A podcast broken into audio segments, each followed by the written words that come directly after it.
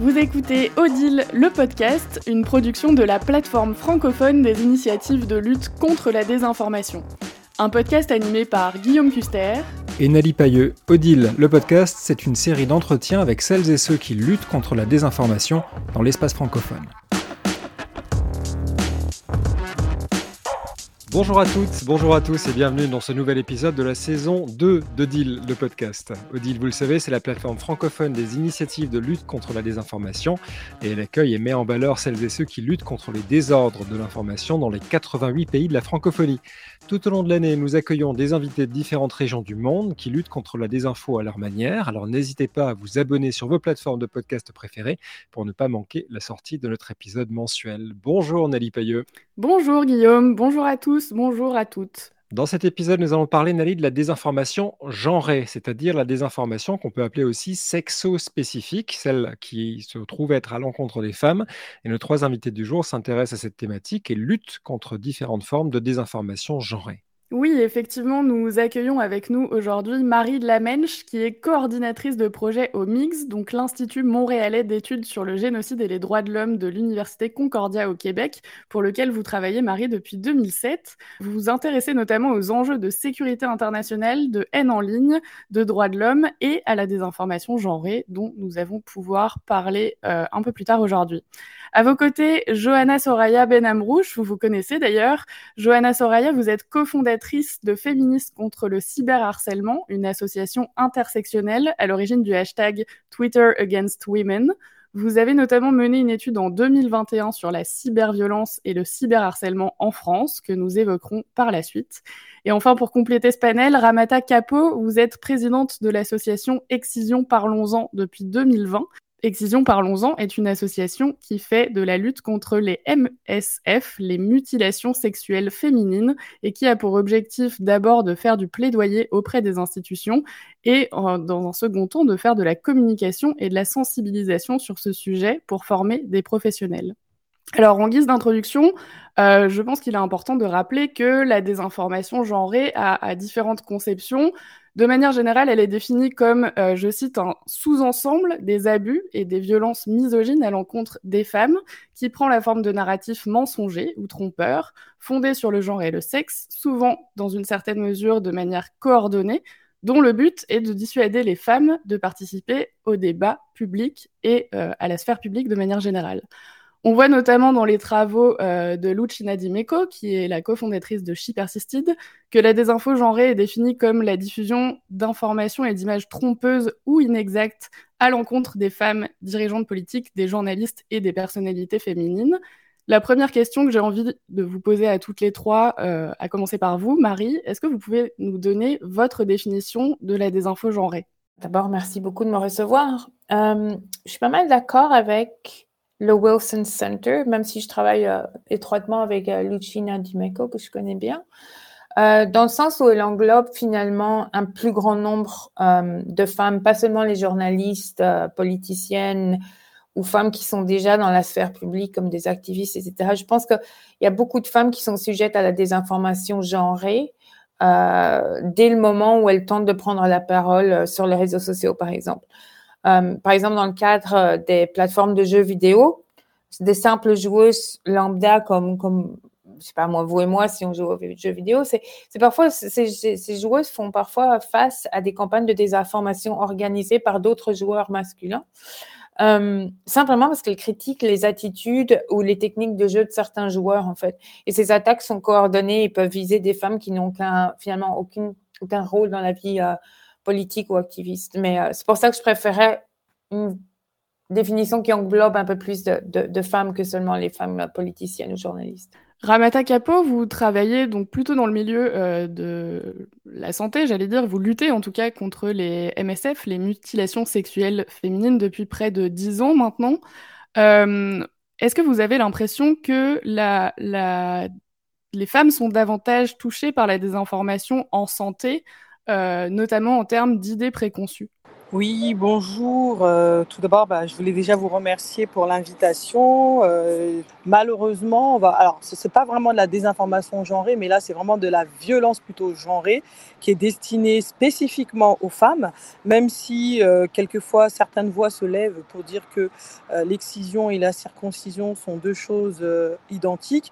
Et c'est là où moi j'en vois que c'est un peu de la désinformation parce que malheureusement, les mutilations sont destiné spécifiquement aux femmes, contre les femmes. Et pour nous, c'est quelque chose de très important à, traiter. Donc oui, euh, pour nous, il y a de la, au niveau de la santé, il y a vraiment de la désinformation. Et malheureusement, les femmes ne sont pas assez euh, au courant de euh, tout ce qui peut être attrait à leur santé spécifiquement, et notamment dans les thématiques autour des mutilations sexuelles féminines, où elles subissent cette pratique sans en connaître réellement les conséquences sur leur vie euh, au niveau de la santé, au niveau de la sexualité. Johanna Soraya Ben Amrouche, je le rappelle, vous êtes cofondatrice de Féministes contre le cyberharcèlement. Sur cette question de la disproportion entre le harcèlement des hommes et celui des femmes en ligne, comment est-ce qu'on peut mesurer euh, ce phénomène-là et, cette disproportion? Vous avez mené une étude euh, à ce sujet d'ailleurs. Bonjour, merci de l'invitation. Euh, donc, euh, moi, je fais partie de Féministes contre le cyberharcèlement, qui est un collectif féministe intersectionnel qui a été fondé en 2016 euh, et qui est mobilisé contre les violences faites aux femmes, aux filles, aux personnes LGBTQIA+ via les outils numériques. Euh, on a lancé euh, notre première campagne en 2016 suite à une mobilisation organique en ligne euh, pour aider des jeunes filles, principalement racisées, victimes de revenge porn en ligne, qui n'arrivaient pas à faire supprimer des contenus. donc on était des dizaines de féministes à essayer depuis plusieurs mois de les aider euh, dans leur dépôt de plainte, le retrait de contenu, la discussion avec les plateformes. Et en fait, euh, euh, rien n'était rien n'était fait du côté des géants de la tech ou des autorités pour faire quelque chose et, voir retirer ces contenus. donc, on a lancé le hashtag Twitter Against Women, qui a été la première mobilisation en ligne digitale et massive qui parlait des cyberviolences en France sur nos médias sociaux et qui a permis de révéler par des témoignages, des articulations, des analyses euh, que de nombreuses euh, personnes euh, étaient touchées. Ça a eu un écho auprès de centaines de milliers de personnes qui ont témoigné, qui ont relayé. Et à partir de là, on a travaillé à créer des outils, principalement d'information, de sensibilisation et d'autodéfense numérique pour mettre des mots euh, sur des phénomènes qui se passaient en ligne et qui étaient peu politisés. Donc à l'époque, on parlait beaucoup euh, d'Internet et euh, du cyberharcèlement que dans le milieu scolaire, comme quelque chose que les jeunes vivent et qui va un peu trop loin avec distance.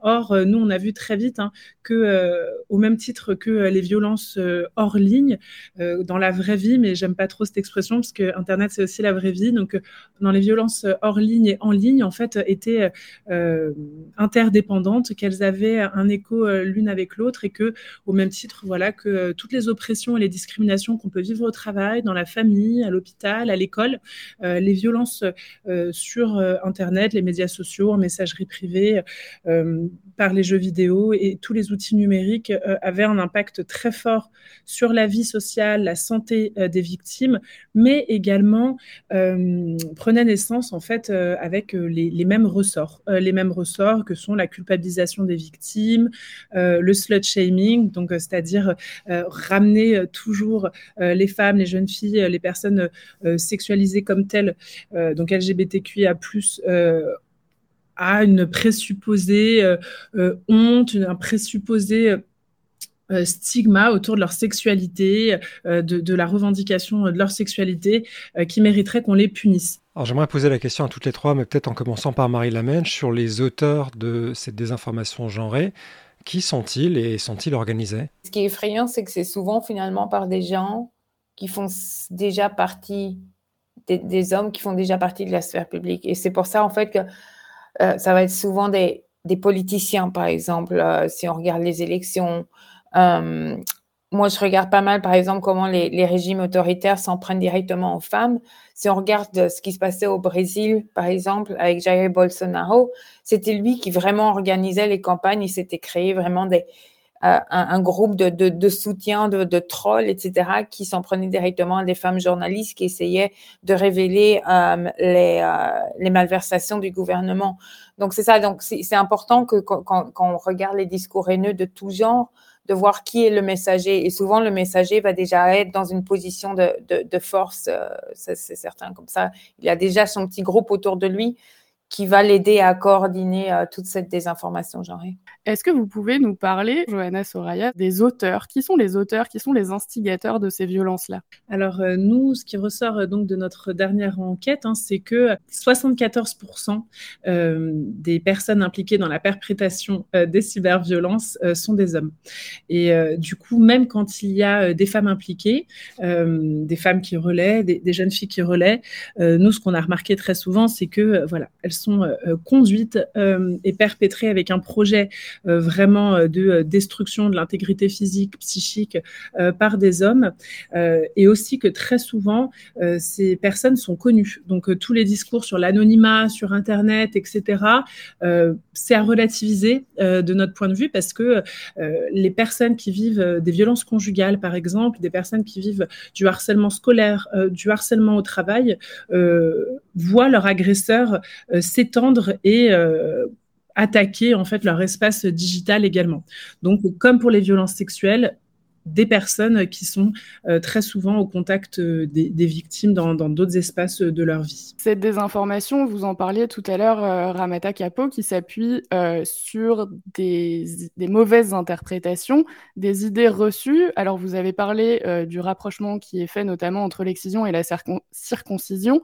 Est-ce que vous pouvez nous parler de d'autres idées reçues que vous devez contrer et la façon dont vous arrivez à lutter contre ces idées reçues? Euh, au sein de votre association Oui, bien sûr. Alors les idées reçues autour des mutations sexuelles féminines, elles sont multiples et sur plusieurs aspects. La première est l'une qui revient sans cesse, qui est celle autour euh, de la religion. Euh, souvent, il est dit que les mutilations sexuelles féminines est dictées par la religion et notamment musulmane. Et souvent, cette idée reçue, elle est portée par des dignitaires religieux qui sont, comme vous le savez, des hommes et c'est aussi un moyen de, comment dire, de, de alors c'est pas d'excuser, mais de valoriser, en tout cas de donner un sens un peu euh, spirituel à cette violence qui est faite aux femmes. Et c'est vrai que souvent les femmes, comme elles sont dans une situation où la religion est assez importante pour elles, elles se laissent, euh, comment dire, euh, elles, subissent cette violence sans dire un mot. Et ça, c'est quelque chose pour nous qui est très important, où nous travaillons beaucoup dessus, et notamment avec euh, bah, des dignitaires religieux qui, eux, ont la connaissance parfaite des textes et qui nous aident à montrer que non, c'est pas parce que euh, on est une femme qu'on doit subir les mutilations sexuelles féminines et surtout qu'elles ne sont pas dictées par la religion. Ça, c'est la première des idées reçues qui revient sans cesse. Et la deuxième des idées reçues, c'est autour de la santé et de la sexualité, c'est que souvent on entend qu'une femme qui a été mutilée, c'est une femme qui ne peut pas euh, avoir de plaisir sexuel. Et euh, pour moi, c'est une désinformation parce que ça met, la, ça met la femme dans une position où elle ne vit que par rapport à un organe qui est le clitoris et qui a euh, une fonction, c'est de procurer du plaisir. Et on sait que la femme ne peut pas être réduite qu'à ça. Donc euh, c'est aussi euh, un combat que nous menons au quotidien avec les professionnels de santé. Et c'est la raison pour laquelle nous sommes présents auprès des, des professionnels de santé, notamment les médecins, pour leur donner l'information exacte pour qu'à leur tour, ils puissent accompagner les femmes euh, sur cette thématique-là. Et après, vous avez toutes les autres idées reçues autour de la coutume, la tradition et la religion que nous sommes sans cesse euh, obligés de combattre et de, et de, et de, d'en discuter pour que ces idées reçues cessent. En tout cas, pour vous dire, en règle générale, euh, les mutilations sexuelles féminines sont teintées d'énormément d'idées reçues. Et c'est vrai que l'éducation, pour nous, est très importante, et surtout l'éducation, malheureusement, de ces femmes qui n'est pas, euh, qui n'est pas euh, pour le moment présent dans beaucoup de pays. Marie Lamèche, vous voyez hocher la tête quand on entendait parler de manipulation de l'information, en tout cas sur des interprétations qui sont largement taillées pour pouvoir correspondre à une idéologie. Euh, vous, observez la même chose dans euh, la désinformation euh, contre les femmes dans, on va dire, le monde politique et le monde du journalisme, on fait référence à, des textes, à des paroles qui, au, final, ne racontent pas du tout ce que les personnalités leur font dire. Oui, c'est ça. On fait vraiment aussi appel à, à des idées complètement fausses, mais qui existent depuis longtemps sur, sur les femmes, comme quoi je sais pas moi, elles sont moins intelligentes, mais aussi, genre, par exemple, quand on s'attaque à elles, quand on voit les discours pour essayer de les discréditer, c'est toujours la même chose. On s'attaque principalement à euh, comment elles parlent, par exemple, la tonalité de leur voix, à quoi elles ressemblent. On va pas s'attaquer à leurs idées. Par exemple, quand on s'attaque, par exemple, un homme politicien va s'attaquer ou critiquer les, euh, un homme, il va s'attaquer plutôt à ses idées politiques. Alors qu'avec une femme, souvent, ce qu'on va voir, c'est s'attaquer, par exemple, à, quoi, à, son aspect physique, physique ou à sa voix. On dit souvent euh, d'une femme qu'elle aurait la voix euh, de, Cressel, etc., ou qu'elle elle aurait une un aspect un peu folle.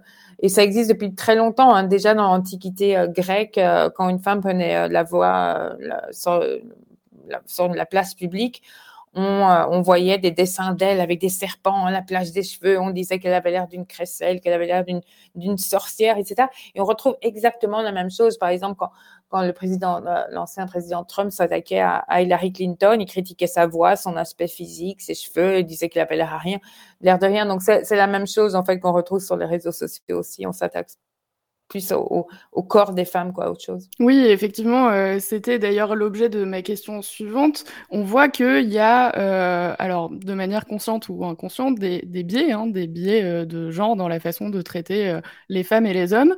Comment on fait globalement pour faire déjà prendre conscience aux personnes dans le pouvoir politique, mais même aux gens de manière générale, de ces biais de genre-là?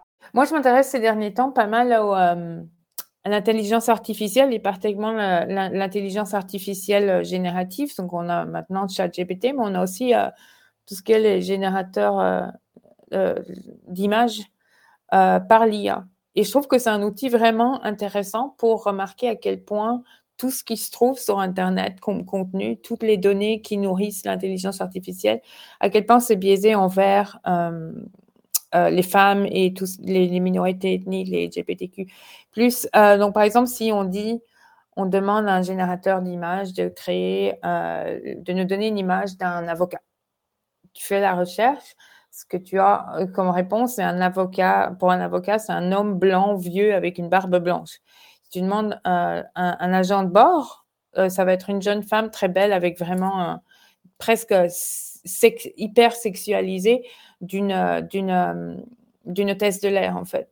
Et c'est en fait tout le contenu qui va nourrir l'IA est vraiment hyper. Quand on demande des, photos de femmes, ça va être hyper sexualisé, voire parfois à la limite du pornographique, parce que justement tout, les, tout ce qui se trouve sur Internet est très très. Il y a énormément d'images pornographiques, euh, énormément de désinformation sur les femmes, et donc ça se nourrit de ça. Donc je pense que ce sera un bon outil que beaucoup d'entre nous utilisent justement l'IA euh, générative d'images pour comprendre à quel point tout ce qui se trouve sur Internet, toutes les données, euh, ne sont absolument pas neutres. Ramata, vous parliez tout à l'heure d'éducation des jeunes femmes euh, et, parfois de déficit aussi euh, pour euh, cette éducation-là. Est-ce que vous pensez que ces biais bah, sont un, challenge supplémentaire parce que bah, les informations disponibles, il faut bien faire le tri pour pouvoir apporter une éducation qui soit, qui soit utile aux, jeunes femmes dont vous vous occupez?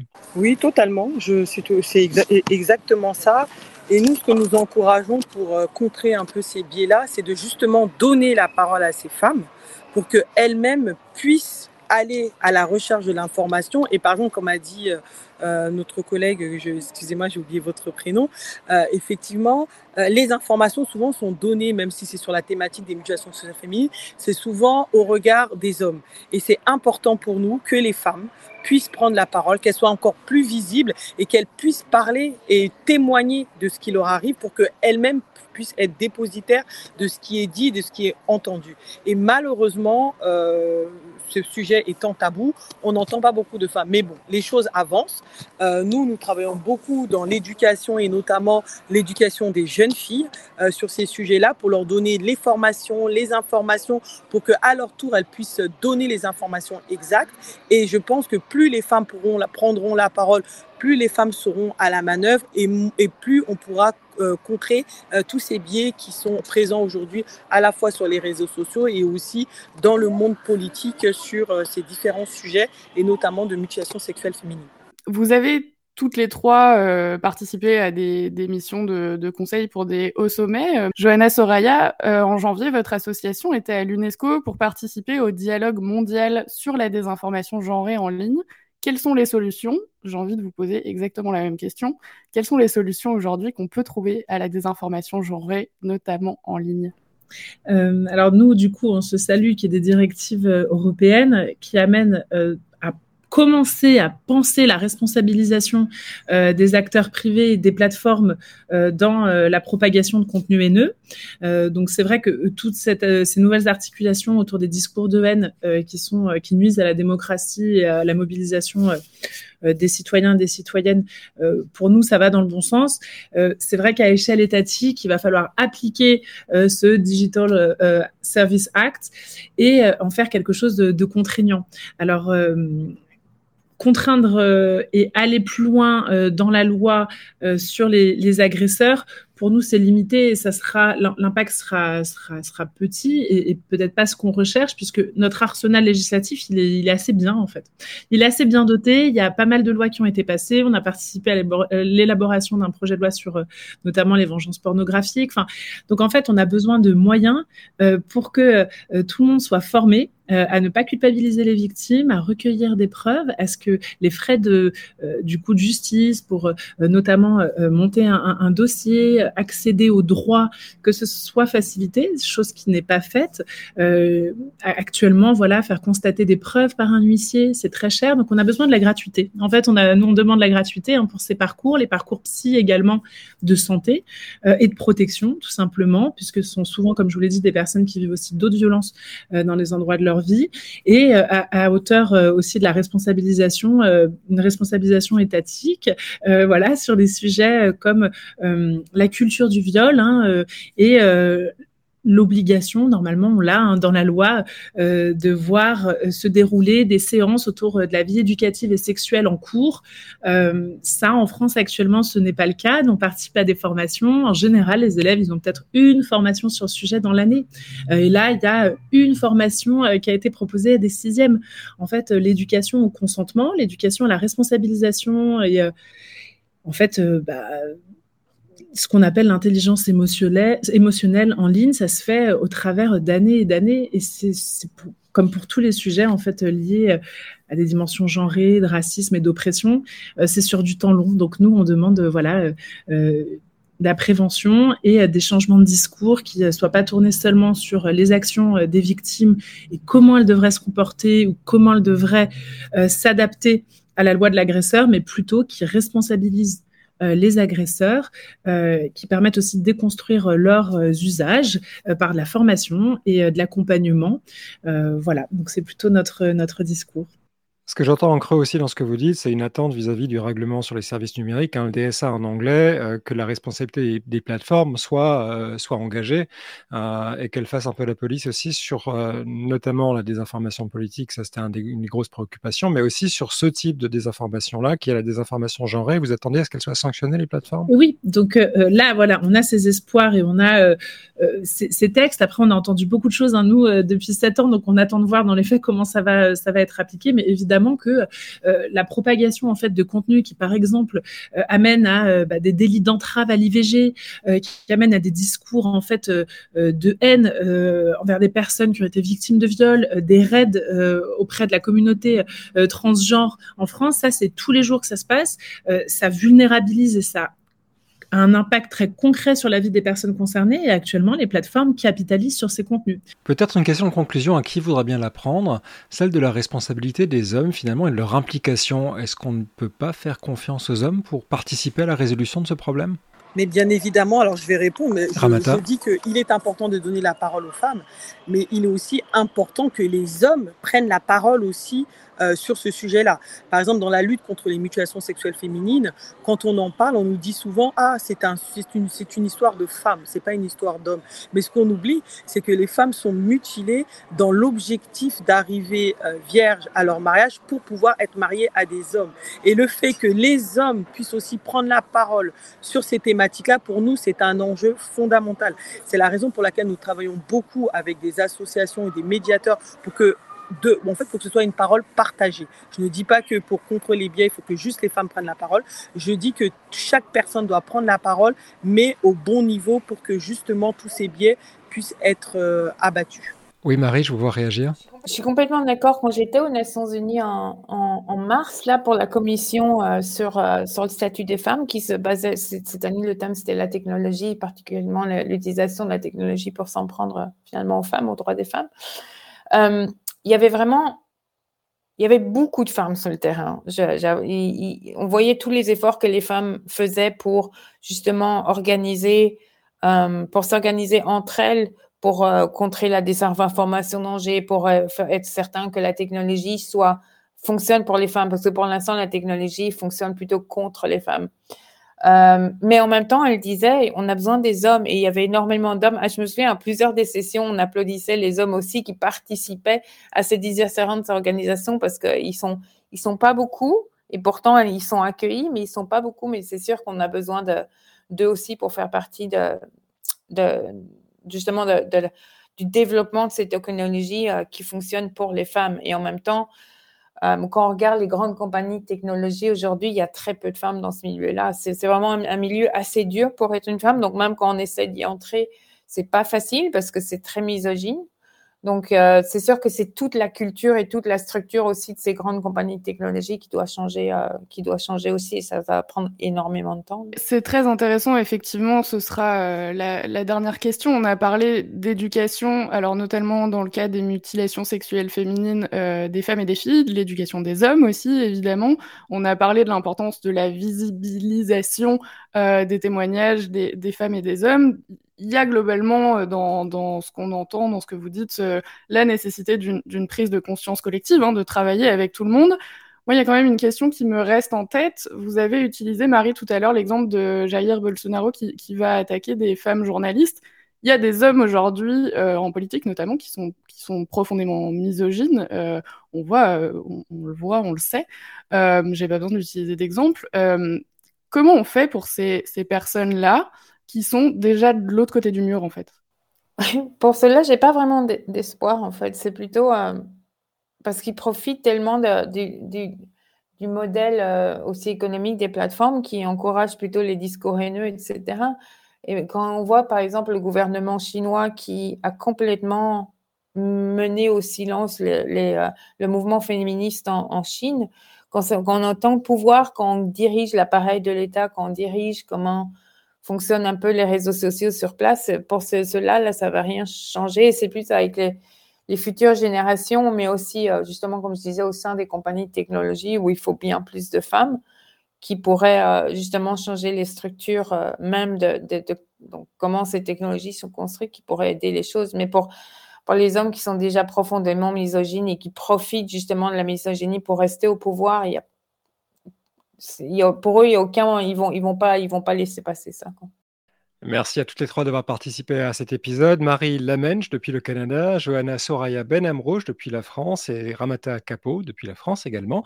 Et Nelly, euh, cet épisode euh, tombe plutôt bien dans le calendrier puisque l'EIF lance un appel à projet. Oui, tout à fait. L'OIF lance un appel à communication sur la désinformation à l'égard des femmes et des filles, sur le thème plus spécifique prévenir et faire face à la désinformation à l'égard des femmes et des filles. Les contributions seront publiées sur Odile et vous avez au plus tard jusqu'au 16 juillet 2023, 23h59 heure de Paris, pour envoyer vos contributions. Vous avez toutes les informations disponibles dans les informations de ce podcast ainsi que sur notre site odile.org. Et comme d'habitude, les infos dans les notes d'épisode. Merci de nous avoir suivis. On se retrouve pour le prochain épisode. À très bientôt. Merci. Merci, Merci beaucoup.